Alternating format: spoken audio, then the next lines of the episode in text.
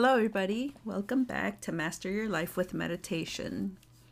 It's been a couple weeks that I have not posted an episode. I apologize. I usually take a break during Easter and during Christmas. Those are two of the most spiritual times for me because of my upbringing. I was raised a Catholic. I feel that I grow most spiritually during these two times. During Easter, I reflect a lot on the death of Christ and how the way that he lived and taught about forgiveness and peace and loving each other. And how nobody was able to hear that. His view on how we are a part of God. And I know that a lot of people think that Jesus is the Son of God. And the church has taught us that he is the only Son of God. But with my understanding of Buddhism and how we are all interconnected, I really believe that we are all sons of God, sons and daughters of God.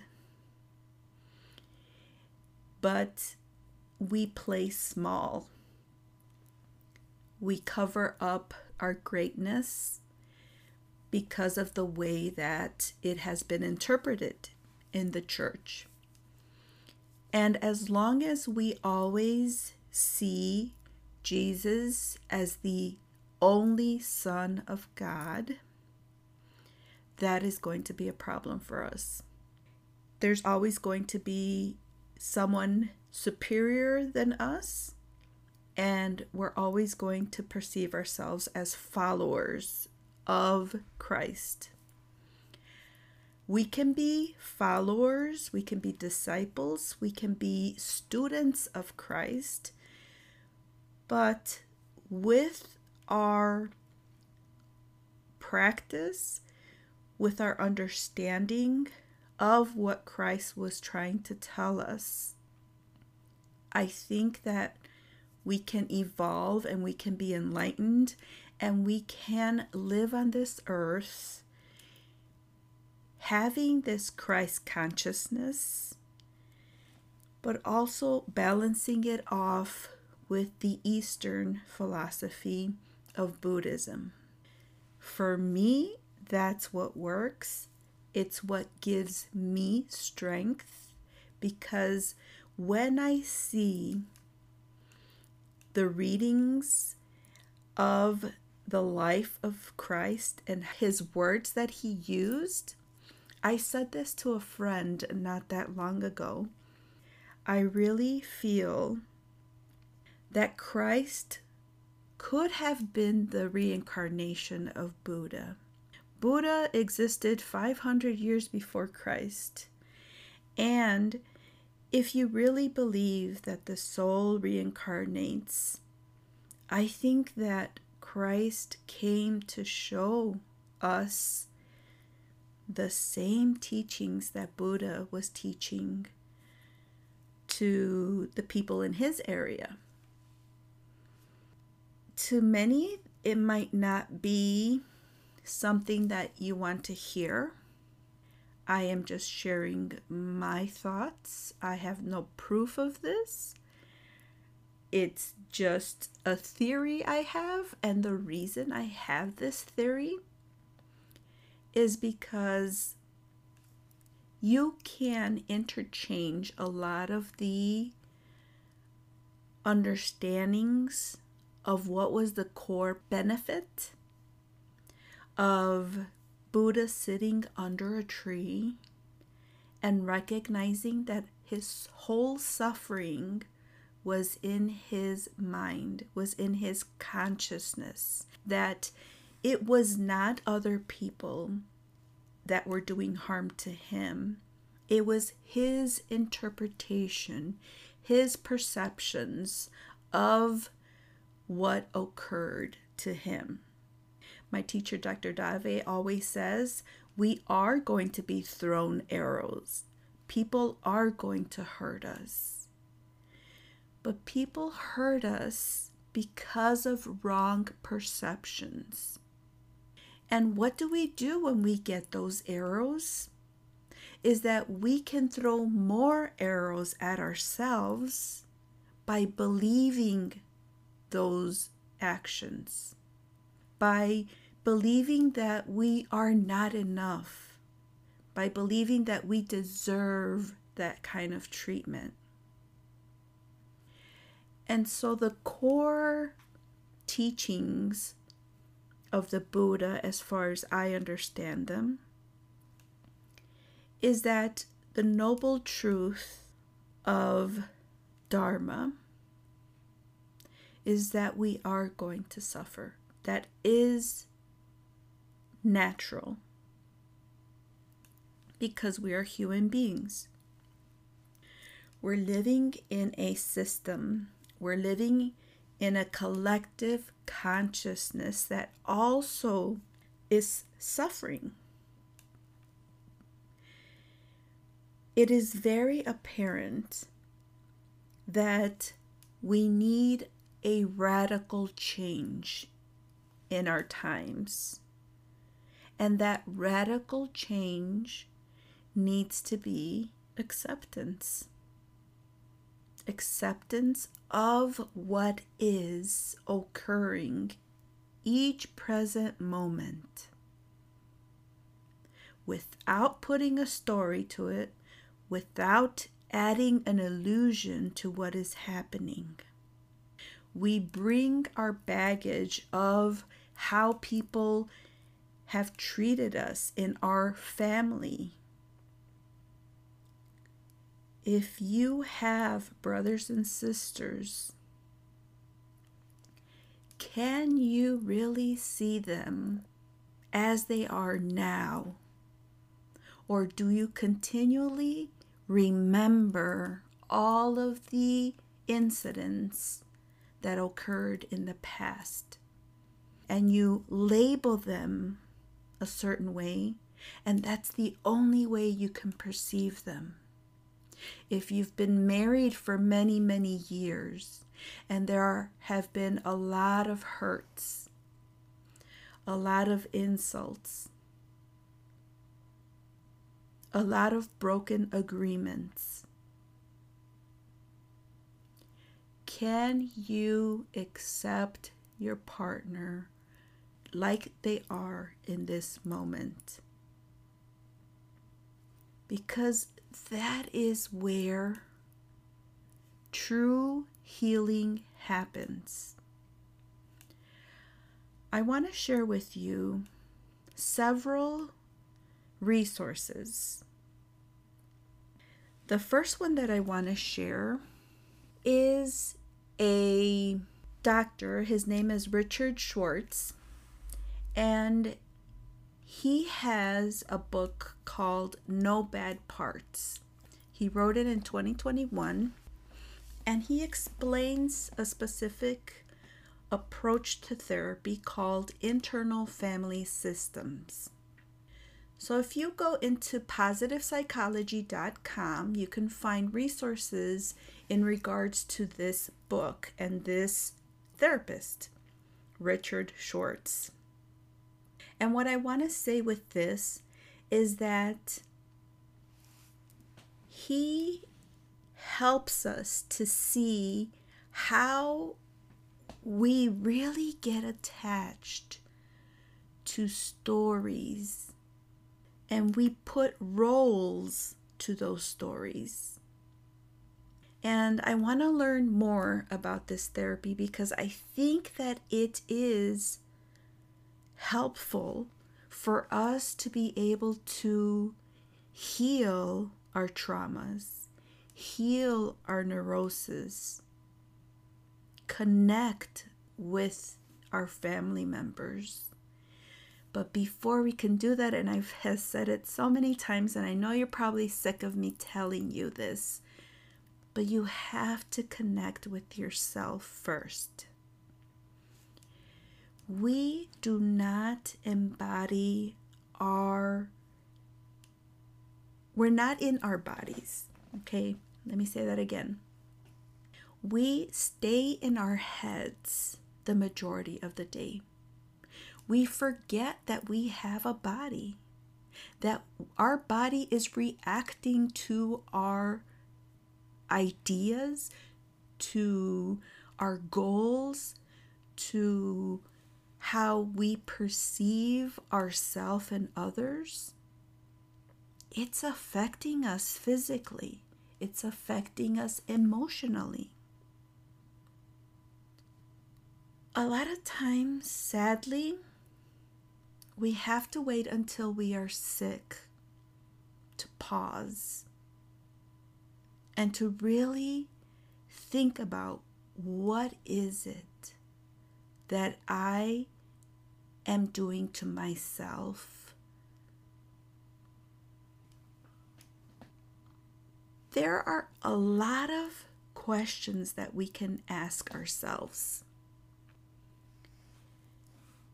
Questions so that we're able to understand our relationship to ourselves? How do these roles that he says help us? Why is it that we think that we have to play this role in our lives? How is it that we protect ourselves? What positive intent does it have for you to play a role? What is it in your relationship with other people that you have to look at? Are you happy with your job? Or would you prefer something else? There's a lot of introspection a lot of deep emotional work and spiritual work that we need to do during this time. We had some time during the pandemic to just close ourselves in to really contemplate what was going on. But the majority of us spent our time obsessed with the fear of a virus killing us and our loved ones. So that fear caused our immune systems to get weakened. And because we didn't have our community, that also weakened us right now that we're in 2023, let us learn from that experience. What good can we get from it? We do not want to return to the way things were. We may think that they were comfortable times, but we were just masking a lot of lot of pain that we're no longer willing to mask but we have to do the work. We have to educate ourselves. We have to create a wider self-awareness so that we know what it is that we're doing to ourselves and to others. So that's the first resource I want to share with you is the internal family systems and you can find information in positivepsychology.com. The other resource that I want to share with you is from awakin.org And this is a publication that my teacher uses for us to have our satsangs. And a satsang is a community of people who gather to talk about spiritual things. And so I want to share this article. It's a short article and it's titled Difference Between Healing and Curing. And it's written by Michael Lerner, a PhD. In my 30 years of working with cancer patients, I've seen a profound distinction between curing and healing. Curing is what a physician seeks to offer you. Healing, however, comes from within us. It's what we, in quotes, bring to the table. Healing can be described as a physical, emotional, mental, and spiritual process of coming home. Even if we're losing ground physically, there's extraordinary emotional, mental, and spiritual healing that can go on. One of the most toxic New Age ideas is that we should keep a positive attitude. What a crazy, crazy idea that is. It is much healthier, much more healing to allow yourself to feel whatever is coming up in you and allow yourself to work with that anxiety, depression, grief because underneath that, if you allow those feelings to come up and express themselves, then you can find the truly positive way of living in relationship to those feelings. That's such an important thing.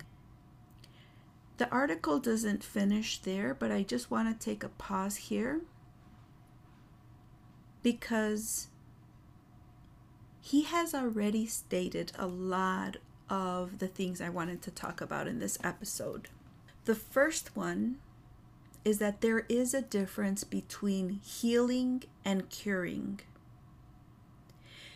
And he states that doctors are in the job of curing a disease.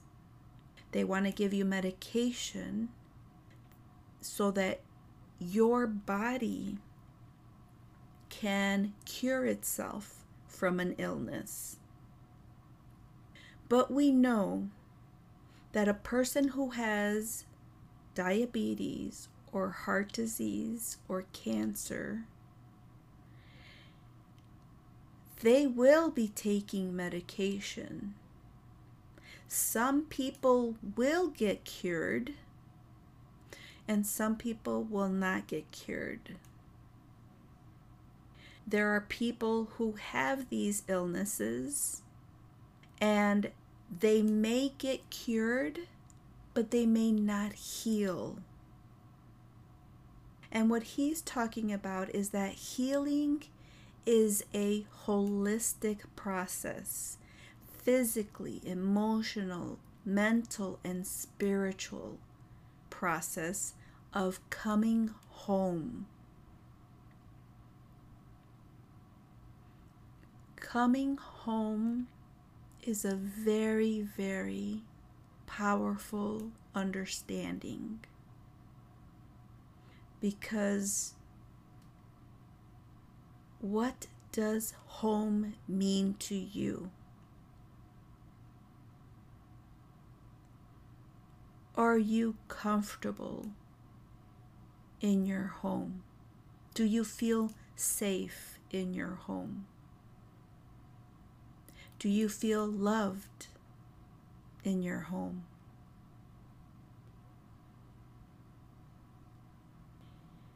I love that he says that we should not just think positively when we are ill, we have to accept all of the emotions that come with a diagnosis. You can have a diagnosis, you can have a chronic illness, you can have a life threatening diagnosis. And a lot of people will get a prognosis. They will be told you only have this much to live. And a lot of people who believe that prognosis will eventually live till that time. But we also know of people who have disbelieved those prognoses and have lived longer because they have that will and they're working to heal themselves in all of these areas that I just mentioned. So let me continue with the article. Then there's the ideas we have about ourselves, our lives, about what the disease means. Often people feel like their disease is some kind of judgment on them. What did I do wrong? I'm not sure that's an idea that serves people very much. When I had my heart attack, I felt as though I was reborn. Even though I had been working with cancer patients for 18 years, when it was my heart attack, there was this profound rebirth experience. My beloved wife says that after the heart attack, I spent the first three months just rearranging the rocks in our garden. The whole world seemed new to me. I was inventing my life all over again. So there is the opportunity that comes with cancer to ask ourselves how we want to reinvent our lives. And that can be one of the most powerful healing things we can do. Healing is the most fundamental aspect of our condition. And it's a continuous rediscovery of what it means to be alive. It spills over into the rest of our life and guides us. It's not only about some spiritual experience, in quotes, of being high all the time.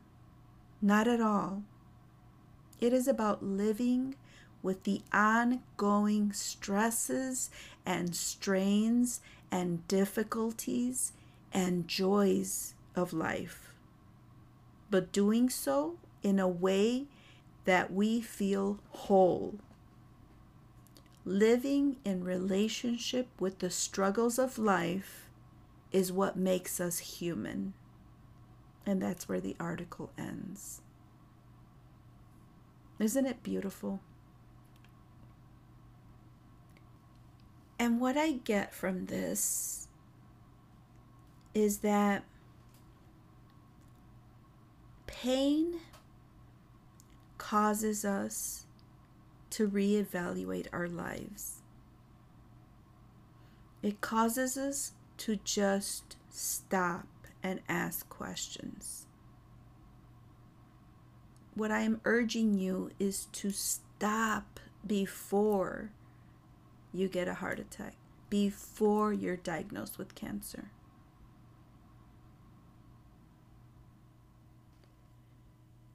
And healing, and when you look at how you are living, and that you are conscious that there will continue to be stresses but he separates and joys of life because he's emphasizing that we need to cherish those joyful times. Because that's what makes us whole. When we heal, we're complete. We don't deny the difficult things. We don't ignore the things that we don't want to look at. We experience all of those emotions. We sit with all the uncomfortable emotions. Because the more we deny what we are feeling, we're blocking our own healing. And don't interpret healing as curing yourself from an illness. The difference is is that when you heal you can experience all of the facets of your life without dreading or without labeling and judging the good and the bad ones. So I highly recommend this awakin.org articles. They have wonderful writers and I wanted to emphasize this on healing and curing because we need to see what the difference is. A lot of people do get cured, but they continue living the same way. And a few years later, the cancer comes back. It's not, like he said, it's not a judgment. It's not of what did I do wrong. It's not about what you did, it's about what you didn't do.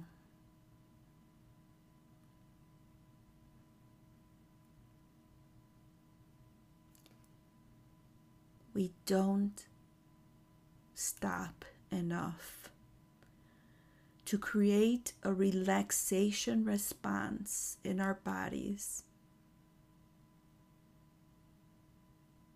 to be able to radically accept what is going on in this moment. That's what we are not doing. Being is what we're not doing. We're not, it sounds weird because the being is not something you do, it's not an action, it's a presence. And the last resource I want to share with you is from the talkative man. He has Zen koans that he interprets. And I was reading this on Buddhist teaching on healing presence.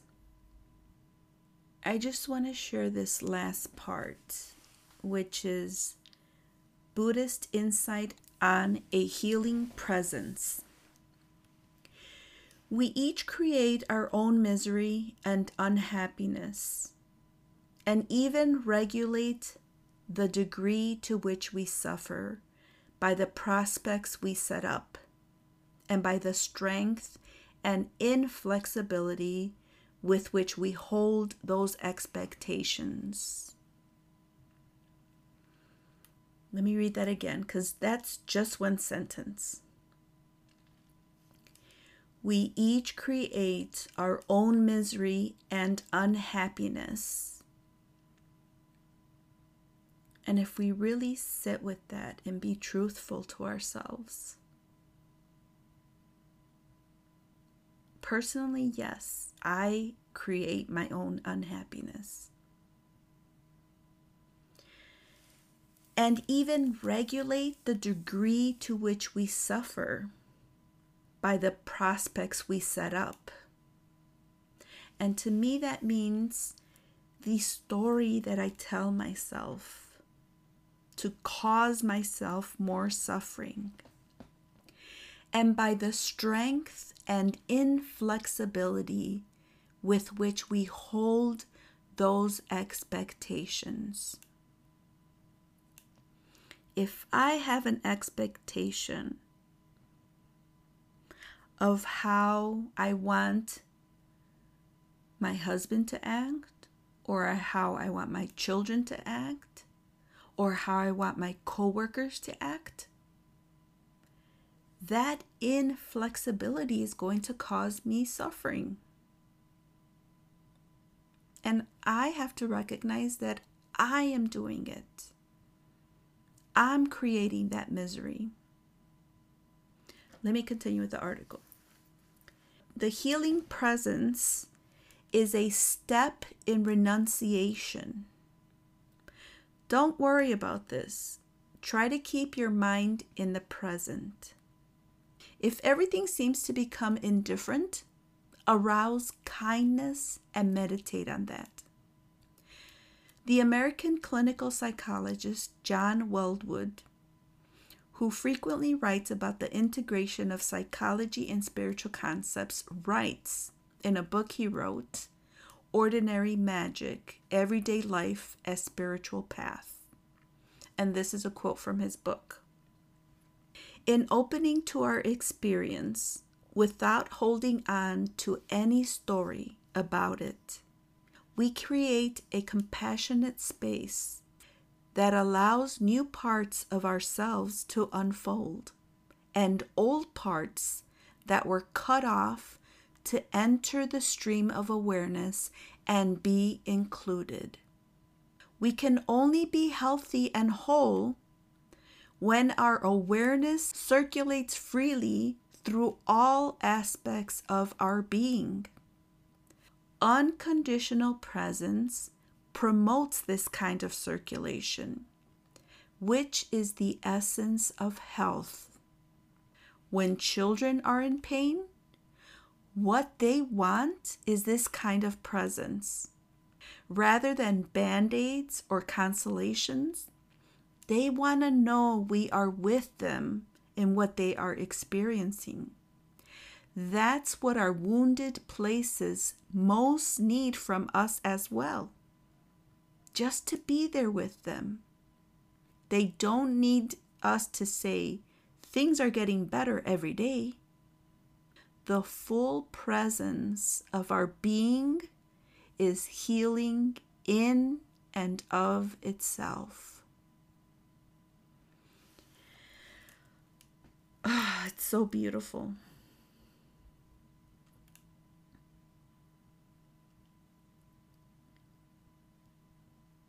I think that just wraps up everything that I'm hoping that you can understand about healing. He's also saying the same thing as Schwartz is saying that we have to accept all our parts and that we have to be present with ourselves without cutting off any awareness, any old part. What happens when we suffer trauma? We abandon that little child we feel that we can't be there present with that suffering because we didn't have those skills when we were little, when we were traumatized. But we can cultivate those tools now as grown ups. We can sit and we can face all of our hurts and just be present with that child inside of us. That's all our child needs for it to heal, is for us to pay attention to that inner child within us that's been in pain for so many years. That is how we heal.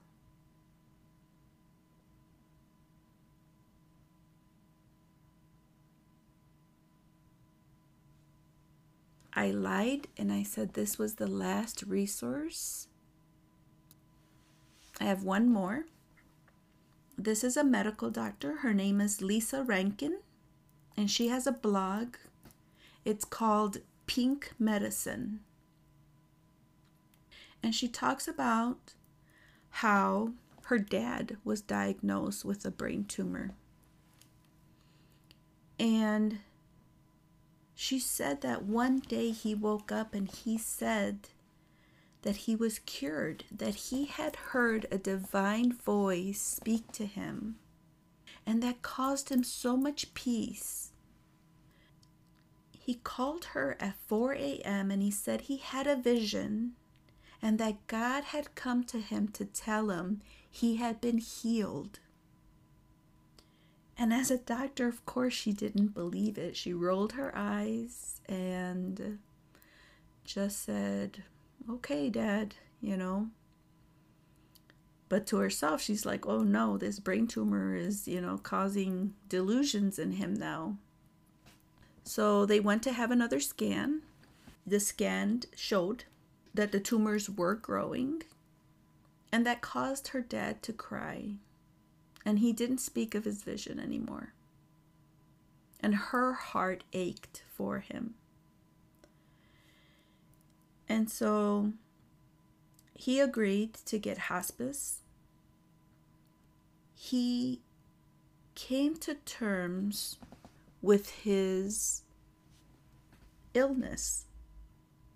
And although he wasn't experiencing all of the horrible side effects that come with the, his brain tumor. He didn't have headaches, seizures, vomiting, or dementia, which caused her to believe maybe my dad has a little bit more time.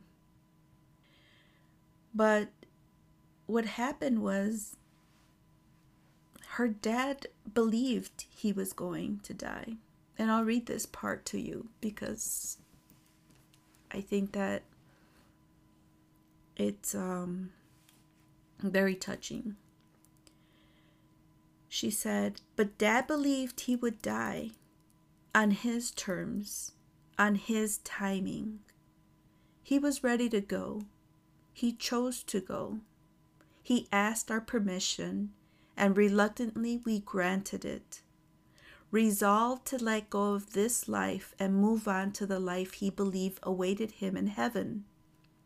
Dad kissed away our tears, said all his goodbyes, left no words of love unspoken, closed his eyes, went to sleep, and died peacefully 48 hours later, without struggle and with peace in his heart.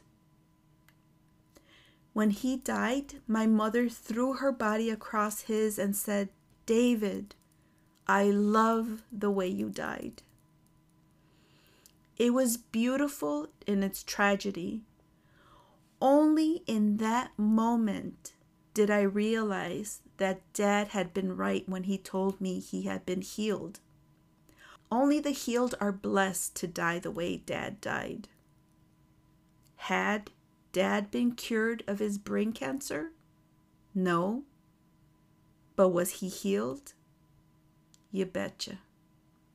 And the article continues, but I just wanted to share that story of her dad and how the difference between healing and curing are very evident in this example.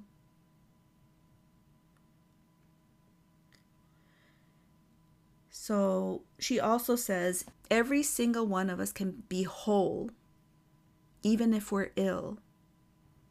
But being whole, which means you're healed, sets the stage for being cured. So I'll leave you with that. We need to focus on healing